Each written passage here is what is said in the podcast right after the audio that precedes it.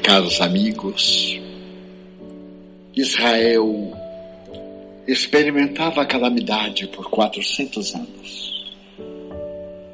Fazia 400 anos que a boca profética silenciara a sua voz. O abuso do poder, a intolerância, as perseguições.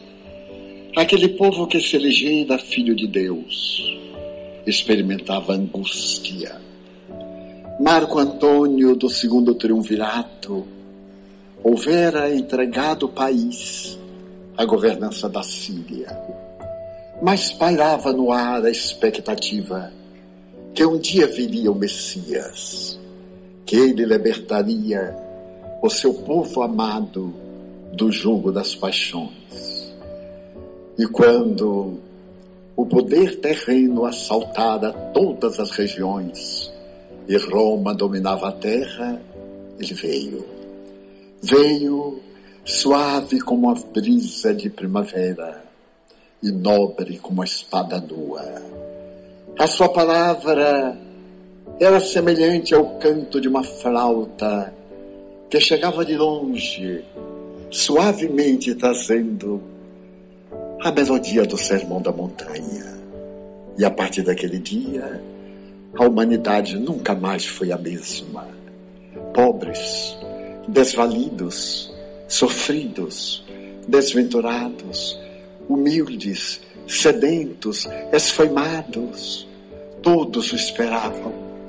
E ele veio para dizer que nós somos filhos de Deus que merecemos superar as nossas paixões e encontrar, acima de quaisquer situações, a paz interior. Não nos esqueçamos de Jesus, o homem mais biografado da humanidade. 500 mil biografias já foram publicadas e ele permanece como símbolo da paz de que todos necessitamos. Se você está chorando ou está sorrindo, se a felicidade parece distante e o amor parece ter lhe dado a Deus, confie nele. Ele virá diminuir a sua dor e dizer-lhe que vale a vida viver. Vale a pena perseverar no ideal que enobrece e cumprir a trajetória luminosa da libertação. Ame. Não se importe em não ser amado, mas seja você quem tem a honra de amar. E verá que o mundo é um poema de luz. E neste poema de luz, a presença do Cristo é a maior segurança para lograrmos a plenitude. Ame e será plenamente feliz. Não tenha dúvida, porque Jesus ama-nos a todos nós.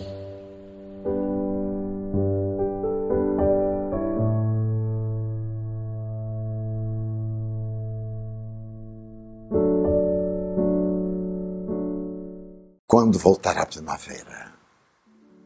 Eram formosos aqueles dias. A natureza estava prenhe de júbilo mas exatamente àquela hora, naquele período, havia uma tristeza que pairava na região da Úmbria. Era inverno. A neve caíra. Mas o irmão Francisco, o irmão Sol, caminhava pelas estradas congeladas. E passando no monastério de Clara, a suave Clara de Assis ofereceu-lhe o ósculo da ternura e a palavra gentil da esperança. As duas almas elegidas pelos céus para cantarem o hino de harmonia da felicidade plena amavam-se. No ádito dos seus corações, Cristo era o pão da vida. Mas Francisco não podia parar. Clara meditava, servia. Mas ele trabalhava. As suas mãos já estavam com algumas marcas e os pés estavam em chagas abertas. Ele então despediu-se e partiu. O coração feminino estava tocado pela saudade, mesmo tendo o amor à sua vista. E ela perguntou: Quando voltarás, meu pai? E ele olhou o chão, com as flores não mais vivas, as hastes das roseiras crestadas, a neve transformada em gelo. E sorrindo como fazem as crianças, respondeu num tom de ternura: Quando as rosas voltarem a abrir-se, somente na primavera. E foi continuando. E subitamente diz a tradição que houve uma mutação, talvez atmosférica, talvez emocional, talvez a própria ternura do amor que nos faz enxergar o que não existe. Ela olhou em volta e ali estavam as rosas silvestres vermelhas que arrancava do seu âmago as pétalas de sangue do devotamento do amor. E ela gritou: Volta, meu pai. As rosas abriram-se. E ele voltou. Até hoje. Até hoje ele voltou aos corações enregelados, mas também aos corações ardentes. As almas que, tendo o amor bem perto, continuam sedentas. E o gelo da indiferença do mundo não pode fazer que crestem as rosas da esperança. Porque o jardim do reino de Deus é do solo dos corações. Estamos num momento muito grave. A situação de cada um de nós é não poucas vezes desesperadora. Alguns sorrisos e bastante melancolia. Uma expressão de expectativa e logo o camartelo do desencanto o júbilo da juventude e a desesperança da frustração, a abundância das moedas e a solidão no âmago do ser, um amor feito de ternura e a ansiedade que palpita no coração de todos nós. Mas é necessário conceber que o amor é capaz de transformar gelo em adubo e hastes ressequidas e verdes e ricas expressões de amor e de perfume. É necessário crer. Certo dia disse-me o notável cancerologista, o eminente Dr. Bernie Siegel, da Universidade de Yale.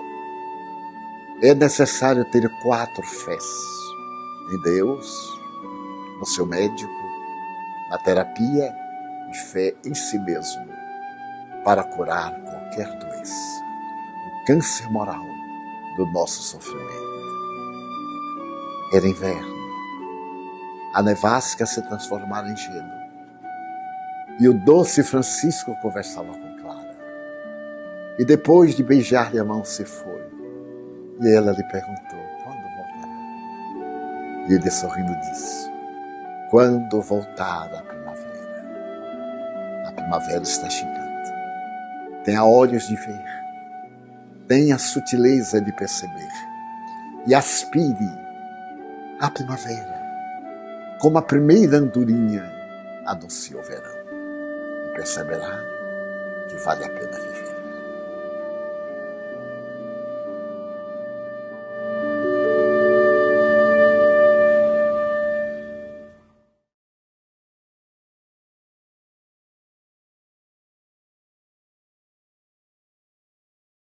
Poderíamos dizer que louco é todo aquele que perdeu o direito à vida e deixando à margem a beleza encantadora do viver, poderemos tipificá-lo entre as várias psicopatologias que aturdem a humanidade.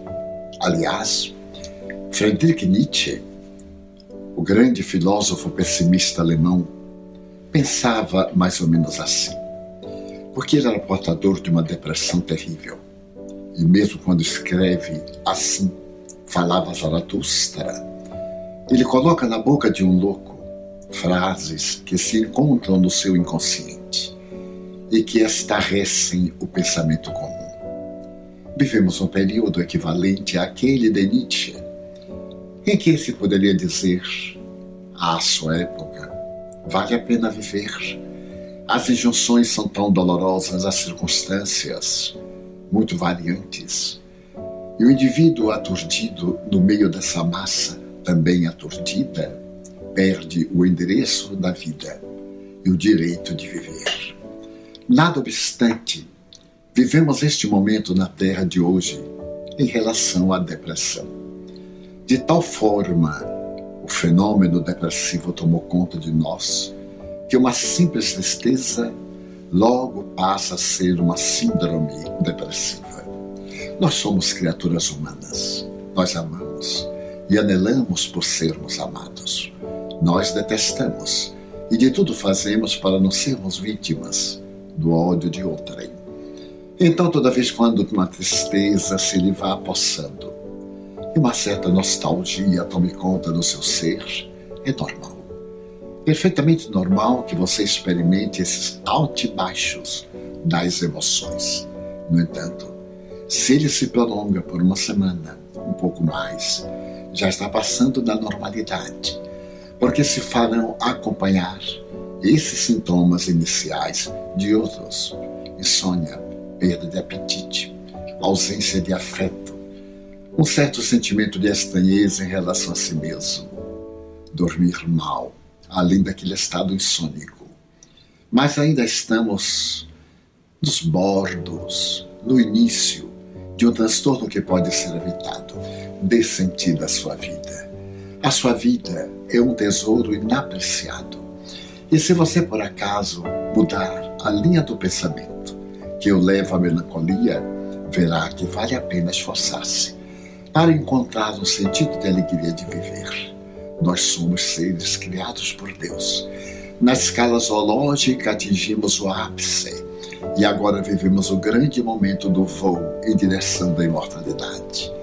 O ser que somos necessita de carinho e de ternura, mas também deve aprender a doar, sem esta preocupação de ser uma troca, porque em toda permuta há vantagens e desvantagens. Se nós queremos amar para fruir resultados, já não é um sentimento tão puro. Mas se nós amarmos sem o interesse de explorar ou de auto-beneficiar-se, beneficiando o ser amado, uma alegria imensa substituirá a melancolia e nós nos sentiremos vivos para poder continuar o ministério do amor. Ninguém na terra que não tenha quem lhe ame. Mesmo aqueles que são marcados por grandes deformidades e feiuras, também esses têm pessoas estéticas, portadoras de uma alta beleza interior e exterior, que se apaixona pelo que o indivíduo é dentro. É como a ostra que carrega na sua intimidade a pérola valiosa que reflete na sua palidez uma estrela. Se você, por exemplo, foi vítima dessas circunstâncias afetivas, foi abandonado ou abandonada, foi deixado à margem traído, não, não traia por sua vez. Não se vingue felicitando o outro, porque será mais infeliz. Dê ao outro o direito de ele ser infeliz e volte a amar. O amor é como um tônico. Quando tomamos exagero, prejudica. Mas quando tomamos pausada, continuadamente, ele dá vida e encantamento. Então, se estes dias têm sido para você de tristeza e amargura, levante o ânimo. Tome um trago de amor e veja que vale a pena viver.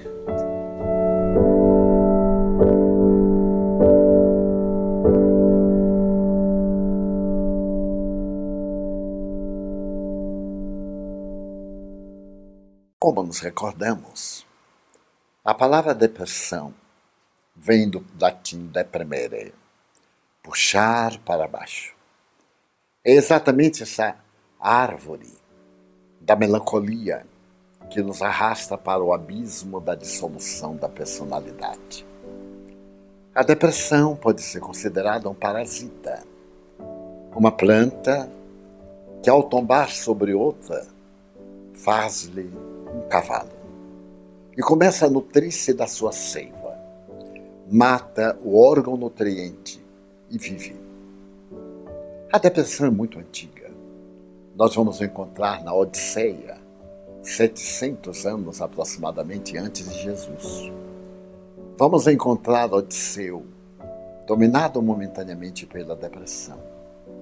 E através das páginas da história até hoje, a depressão tem sido um ser selvagem devorador das mais belas florações da vida. Na atualidade, tornou-se pandêmica. Quase 400 milhões de depressivos, segundo a Organização Mundial de Saúde. Falamos sempre em depressão. Por que não falarmos na libertação dos fatores depressivos? Porque ela é a consequência de fatores endógenos internos e exógenos externos, também chamados eventos de vida. Nós temos a hereditariedade que contribui, as enfermidades infecto-contagiosas, as sequelas das enfermidades infecto-contagiosas, mas temos também os fatores de natureza exterior, aqueles que são do lar, dos conflitos da infância, da solidão, da incompreensão dos familiares, do bullying, que a criança introjeta e não sabe decodificar, também dos fatores modernos da tecnologia, dos avanços que nos proporcionam o pensamento de Rolomei quando nos fala sobre o consumismo. E, sobretudo, os fatores da afetividade. Porque pensamos que a afetividade é a posse, é o domínio do outro, é a sujeição daquele aos nossos caprichos e vontades. E nos deixamos embalar por esta falsa sinfonia de comportamento. No entanto, a vida nos enseja sempre renovação. É uma dinâmica, o universo não é estático. Sir James Jeans assevera ipsis verbis. Antes, nós, os cientistas, pensávamos que o universo era uma máquina. Hoje sabemos que é um pensamento. Este pensamento expande-se, este pensamento contrai. Se por acaso alguém acenar ou movimentar uma pluma numa praia do Pacífico, ela irá interferir em todo o universo através de ressonância. É a palavra autorizada do pai da física moderna neste momento. Por que nos permitirmos a depressão? Mas não confundir tristeza com depressão. Todos temos alegrias e tristezas. A depressão é a reincidência de um fato melancólico que se implanta em nosso mundo íntimo e tem vários fatores que podem definir. São aproximadamente 10 características, a partir da inapetência, da insônia, da irritabilidade, da indiferença, da falta de amor por si próprio e outros. Não bastam esses para que já venhamos dizer que estamos deprimidos.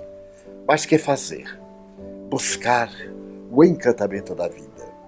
O notável psiquiatra Milton Erickson convidava-nos a consultar as parábolas de Jesus. Frankel, Victor Frankel, nos convidava a renovar a vida e encontrar um sentido. Carl Gustavo Jung pedia para nós ressignificarmos a nossa existência. E até mesmo Freud nos pedia para viver a libido, não apenas aquela de natureza sexual, mas aquela do apetite, de qualquer forma, em padrões de equilíbrio. Não se permita cair no fosso da depressão. Diariamente nasce o sol, renasce a vida. É necessário que você saia da depressão buscando o psicoterapeuta hoje, procurando o atendimento de um amigo agora e, acima de tudo, buscando Cristo Jesus, que é o psicoterapeuta por excelência da humanidade. Saia da acomodação, ande cinco quilômetros, transpire, procure algo que lhe faça sorrir, um desenho animado. Procure viver, mesmo que aparentemente a sua vida não lhe sirva mais. Deixe na cadeira o egoísmo. E lembre que, se a sua vida não servir mais para você, serve para mim, para outros que necessitamos de você. Autovalorização e transformação da tristeza em alegria de viver.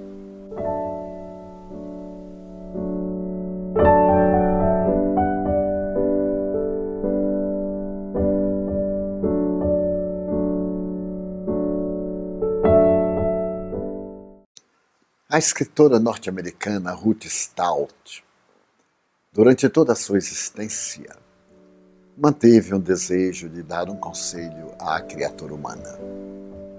E não encontrava uma forma que penetrasse o âmago dos sentimentos. Mas como a maioria das pessoas se queixava, falava dos desencantos da vida, das dificuldades, dos problemas, ela resolveu escrever uma autobiografia para relatar apenas um fato. E através deste fato, confortar as almas que se encontravam em desalinho emocional. Lembrava-se que aos quatro anos de idade, morando na Califórnia, em Los Angeles, em uma casa muito bela, cercada de jardins por todos os lados, estava no domingo pela manhã debruçada à janela, olhando os seus irmãozinhos que estavam alguns passos no jardim, trabalhando a terra. E ela começou a chorar. O avô, sempre vigilante, acercou-se e lhe perguntou de Ruth: Por que está chorando? Ela disse: Veja, vovô, os meus irmãozinhos estão sepultando aquela cadela chihuahua. Era tão antipática, eu não gostava, porque ela ficava rindo meus pés. Mas ela morreu e eles estão enterrando. E estão chorando os meus irmãos, estão tristes. Então eu também estou triste. O avôzinho sorriu e disse: É natural. Mas venha cá, Ruth. Vamos à outra janela, essa está atrás de nós e atravessaram correndo a sala de refeições e saltaram a janela e correndo na direção do jardim. O avô, muito lépido, e disse: Olha essa roseira. Nós a plantamos não faz muito tempo três meses. Veja os dedos arroxeados, rasgando a planta verde e nascendo as pétalas coloridas.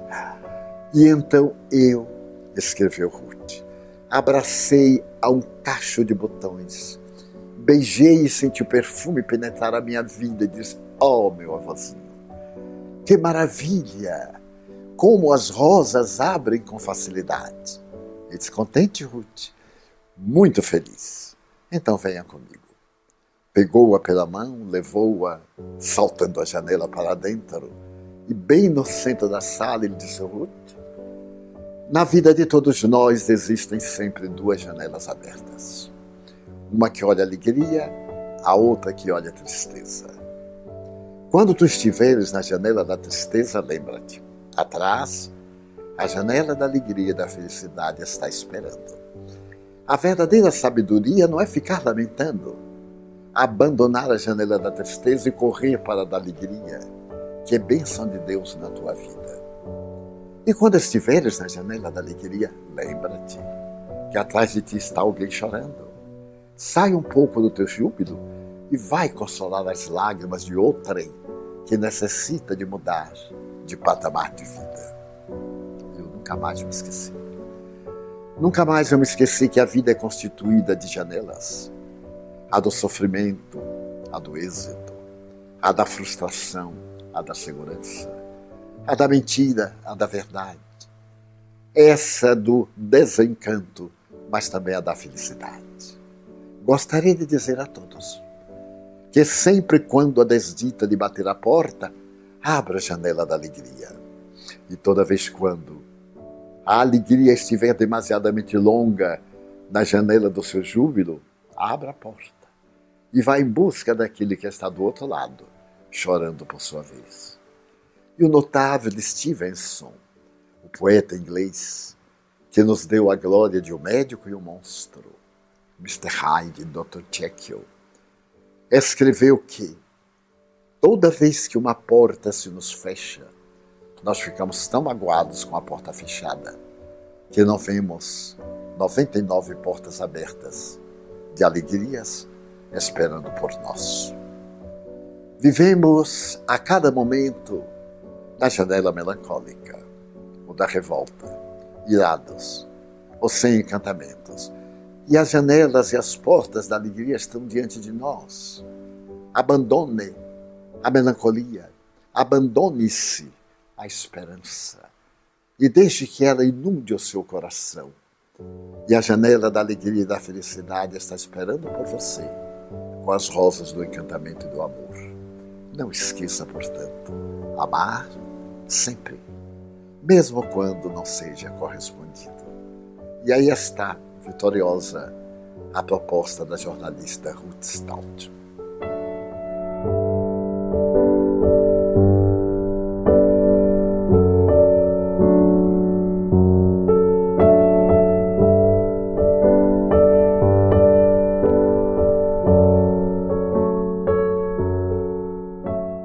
Você diz que a felicidade é um mito, e tem alguma razão.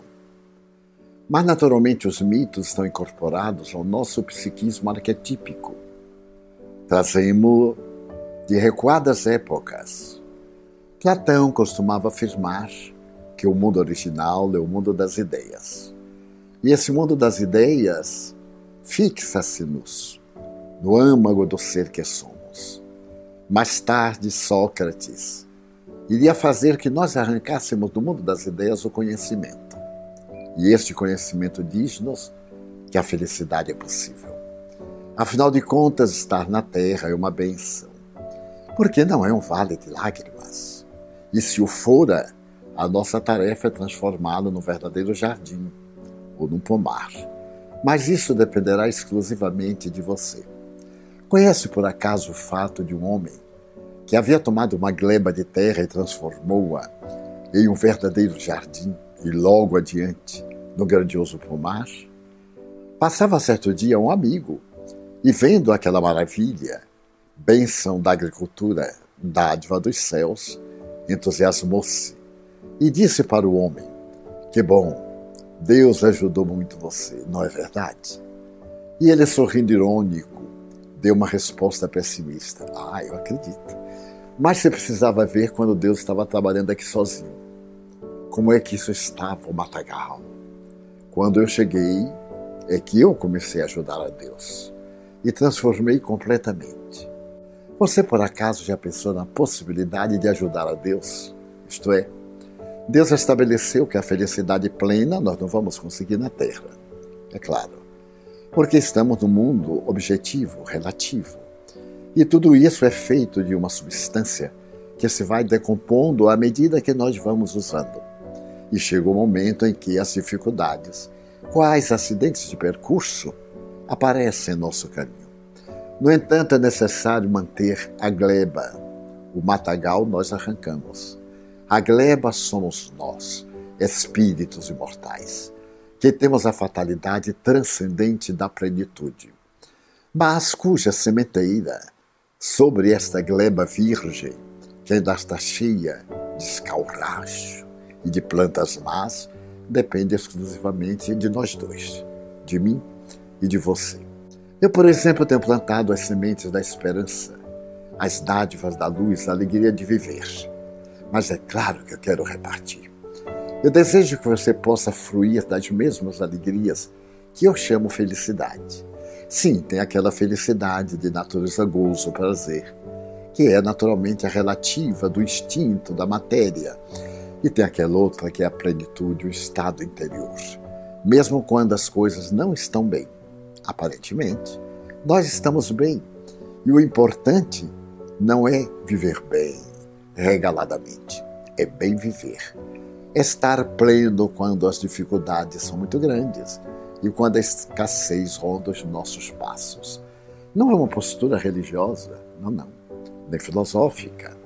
É uma postura interior de descoberta da verdade. Você já imaginou que está aqui agora, neste momento, para edificar? Então, por alguns instantes, varra do seu pensamento o lixo do pessimismo. Retire de debaixo do tapete do seu inconsciente as marcas dolorosas que assinalam a sua existência. E procure pensar que o hoje é o amanhã que já chegou. Mas não pense no ontem, que é o hoje que já passou. Agora é o seu santo momento de ajudar. E é por isso que estamos diante de você para podermos realizar este encontro de corações. A felicidade é possível. Mas como? Se você não é amado, se as dificuldades financeiras estão cada vez piores, se os amigos se afastaram, seja você quem ama, seja você quem se aproxima, Seja você quem se adapta às circunstâncias, porque o mal de hoje é um bem de amanhã. E muitas vezes a alegria de hoje é o tormento do porvir. Olhemos a terra, uma paisagem desoladora. Olhemos o lírio do campo, onde a desolação deveria estar, e no entanto, alvinitente e perfumado, ele flutua acima do lodo que está no barro para abençoar a natureza. Vamos, a partir deste momento, considerar a terra, a bênção prodigiosa do amor de Deus, para que a felicidade entre na casa do nosso coração.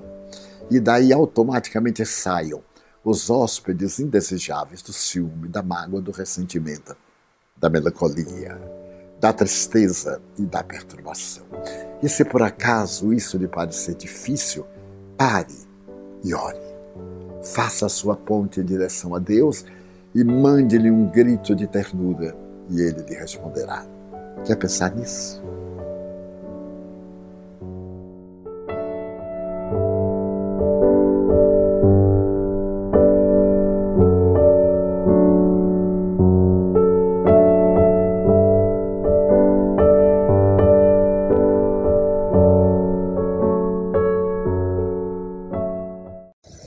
Vivemos um contexto histórico, sociológico, em que perdemos o contato com as criaturas humanas, particularmente no que diz respeito à ternura. Deixamos-nos engolfar pelas necessidades biológicas e transformamos o sentimento de amor profundo em algo que logo passa com a mesma voragem de um vendaval ou de uma labareda num combustível que se acaba.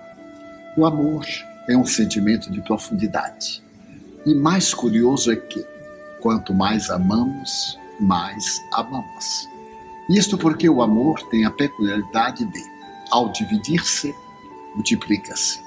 E cada parte que se multiplica torna-se um festival de bênçãos. Desejo referir-me a um e-mail que recebi de uma pessoa amiga no qual uma frase me levou a profunda reflexão. Trata-se de uma pessoa muito querida, mas desse transcender da afetividade, em que o toque humano é nada mais, nada menos do que um complemento da afetividade de natureza orgânica. A pessoa me dizia: sempre confiei em você. A minha estima por você vai atravessar os séculos porque se trata de uma estima profunda, de um respeito trabalhado no amor, de gratidão e de profundo sentimento de ternura. Porém, da última vez que nos encontramos, você não me disse nada, mas o seu olhar penetrou-me de forma especial e eu senti uma ternura, a carícia de uma mãe, a generosidade de um pai, a amizade de um irmão e a doçura de um amante. Então a minha alma enriqueceu-se de luz. E a partir daquele momento, toda vez quando uma dificuldade se me aflora, eu lembro do seu olhar. É a mesma coisa de perguntarmos o que significou o olhar de Jesus para Maria de Magdala. Era uma meretriz, uma mulher vulgar. Pela primeira vez ela encontrava um homem que era o protótipo da beleza, da masculinidade e, acima de tudo, que penetrava o âmago do ser. O olhar de Jesus para Maria de Magdala foi nada mais do que o punhal de ternura que rasgou o lodaçal da sensualidade e apresentou o esplendor do amor. Que seria o olhar de Jesus para Marta, para Maria? Para Marta, atarefada, refiro-me sim à irmã de Lázaro, preocupada com as coisas externas, o olhar de Jesus não lhe disse muito, mas para Maria, que se sentou aos pés e procurou ouvi-lo, isto lhe garantiu verdadeiras asas de plenitude para voar na direção da harmonia íntima. Que representou o olhar de Jesus para a mulher adúltera. Todos a apedrejaram com palavras rudes. Ele olhou-a, simplesmente olhou-a, e este olhar derreteu-lhe o gelo da amargura, mas também apagou o incêndio voraz da revolta que lhe esmagava o coração. O combustível do ódio desapareceu na doce tranquilidade daquele olhar primaveril que lhe oferecia promessas de esperança. O olhar de Jesus, que significou o olhar de Jesus para Judas? Naquele momento em que o discípulo, aturdido, sente que o traiu e o mestre olha. O olhar de Jesus para Pedro. O galo canta, cumpriu-se a profecia. E ele olhou para Pedro. Precisamos do olhar de Jesus. Neste momento áspero da nossa existência, olhemos-nos com ternura. Amemos-nos com ternura. Perdoemos-nos com ternura. Avancemos com ternura.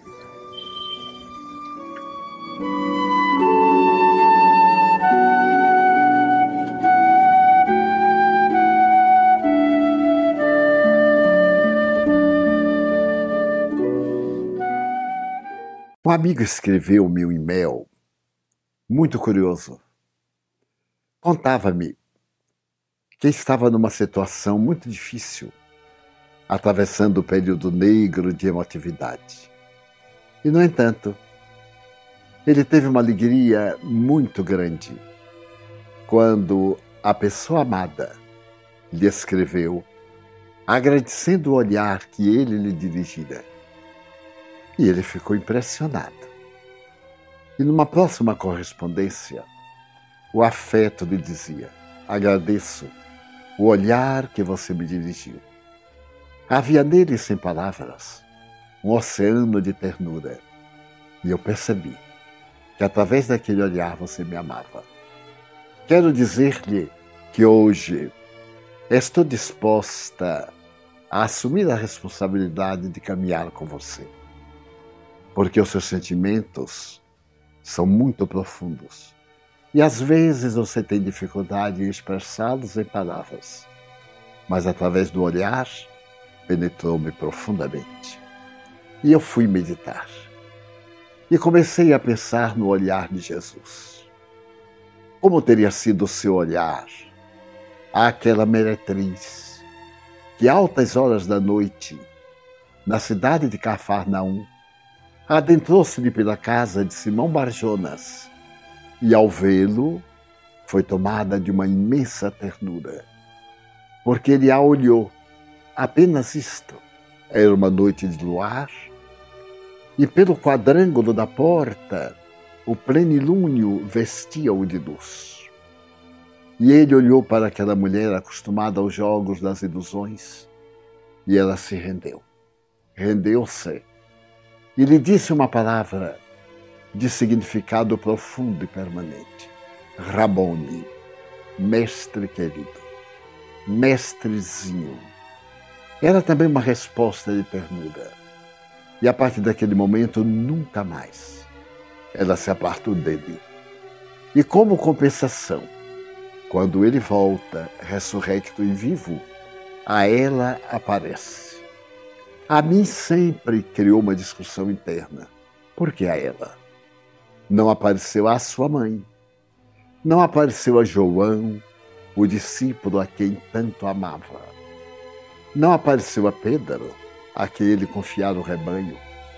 Porém apareceu a Maria de Migdol, Maria Madalena, porque ela fez a maior revolução histórica dentro de si mesma ela que havia sorvido o pântano transformou-se num lírio.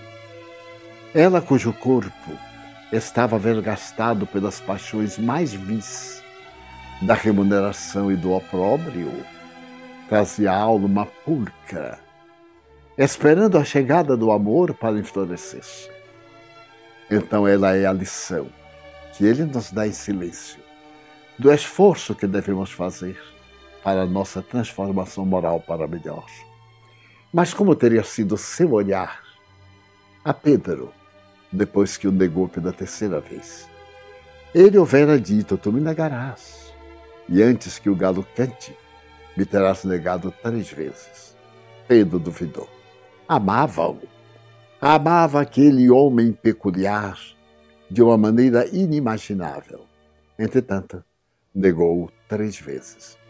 E quando o galo cantou, ele estava no cenáculo diante de Pilatos, olhou na multidão e viu o assustado rosto de Simão, e ele olhou. Não havia reproche, não havia mágoa, era ternura. E o último olhar que ele dá na cruz. Quando Maria grita: Meu filho, meu filho, eis o que te fizeram os homens. Ele olha, os olhos eram duas postas de sangue, mas havia um pouco de luminosidade. E ele renuncia ao título de filho e diz: Mulher, eis aí teu filho. E olha para João. Era um jovem, ainda um adolescente. Filho, eis aí tua mãe.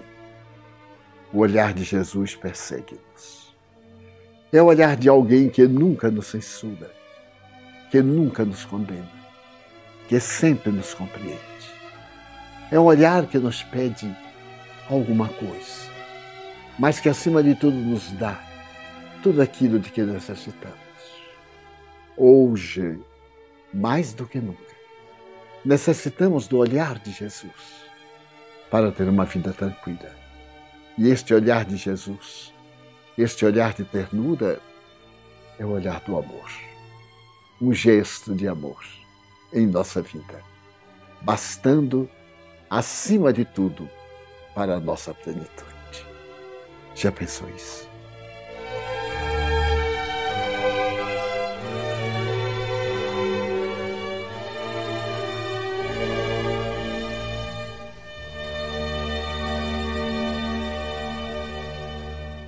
Nas tradições do hebraísmo, há um fato muito curioso que podemos trazer à atualidade. Cem anos antes de Jesus, havia dois grandes rabinos. Um deles tinha por nome Shammai, o outro Iléu.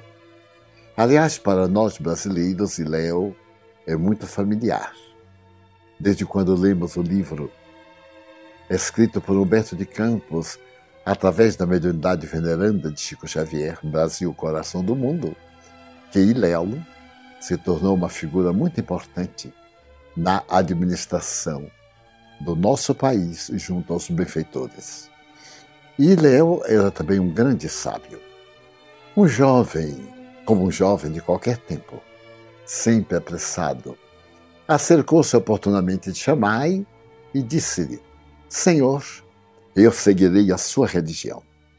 Se o senhor me puder sintetizar a Bíblia durante todo o tempo em que eu possa ficar de pé, num só pé, Chamai contemplou o jovem e disse: Bíblia é uma palavra grega, vem de biblios, livros. E eu nunca teria oportunidade de sintetizar tantos livros. Hoje, 72. Para você poder estar de pé apenas num pé. É impossível, meu filho. E o jovem, apressado, respondeu que, lamentavelmente, iria adiante e foi consultar a Iléu. Iléu, venerando, pacífico e pacificador, viu o jovem agitar-se e perguntou-lhe qual era o problema. E o jovem disse: Eu queria ter uma religião. Porém, eu desejava uma religião fácil e gostaria que essa religião me sintetizasse toda a Bíblia durante o tempo em que eu possa ficar apenas de pé, num só pé e Léo sorriu e disse-lhe: Tome a postura. Ele ergueu uma perna e ficou um pouco oscilante. E Léo então lhe disse: Ame. E calou-se. Ele sorriu e perguntou: Mas somente isto? Sim, somente isto. Basta amar. Mas é somente isso que tem na Bíblia? Não. Isto é o mais importante. E o restante é explicação disto. Quem ama não necessita de muita explicação. Porque quanto mais explica, mais complica. Quem ama, ama. Então é necessário que você ame. A Bíblia fornece-lhe caminhos, esclarecimentos, diretrizes, para que seu amor seja bom, não seja pernicioso, nem prejudicial aos outros. Quando me recordo deste fato, vem-me à mente que Jesus somente amou. mesmo quando ele atendeu às nossas misérias, na representação da mulher equivocada ou do ébrio contumaz, na postura daquele que o esbofeteou ou daquele que o elogiou em sua casa. Eu me recordo que o seu era um olhar compassivo, sempre o mesmo, o olhar de amor. E nós já nos esquecemos deste olhar de amor que eu chamaria um gesto de ternura.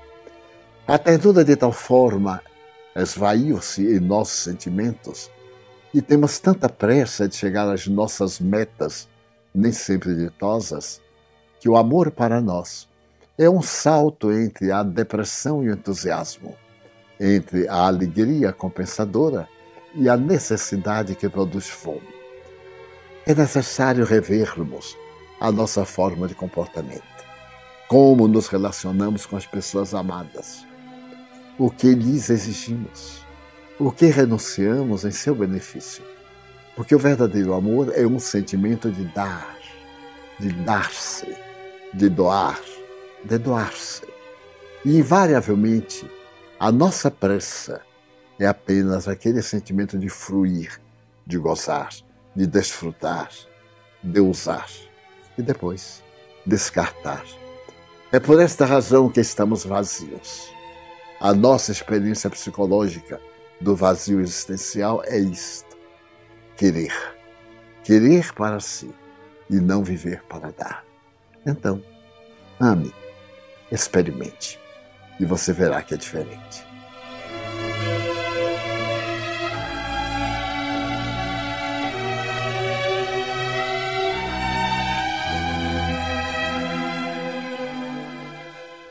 Quando o notável escritor Will Durant terminou de apresentar o trabalho notável a respeito da história da civilização, desde os primórdios recuados da história até aquele período no século passado, ele colocou um pós-fácil no qual demonstrava certa melancolia.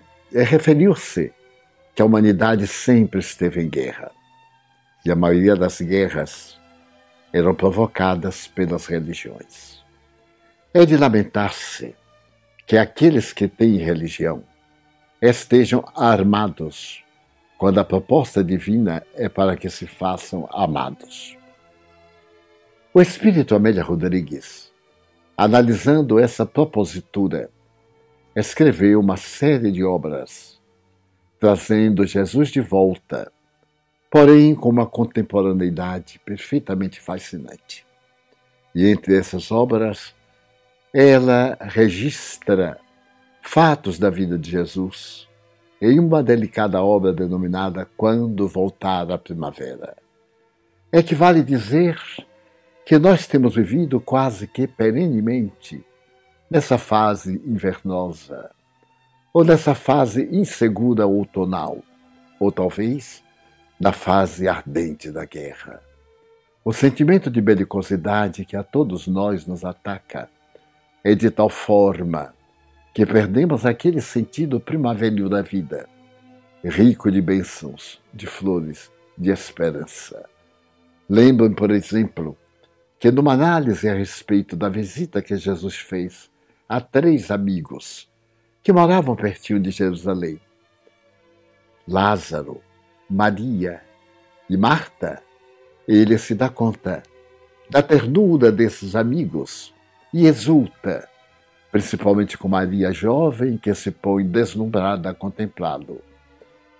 E naquele afã de preparar a recepção para os amigos da pequenina cidade, Maria, a irmã mais velha, pede a Jesus, diz a Maria que me vem ajudar. A vida é afanosa e necessitamos sempre de estar em atividade.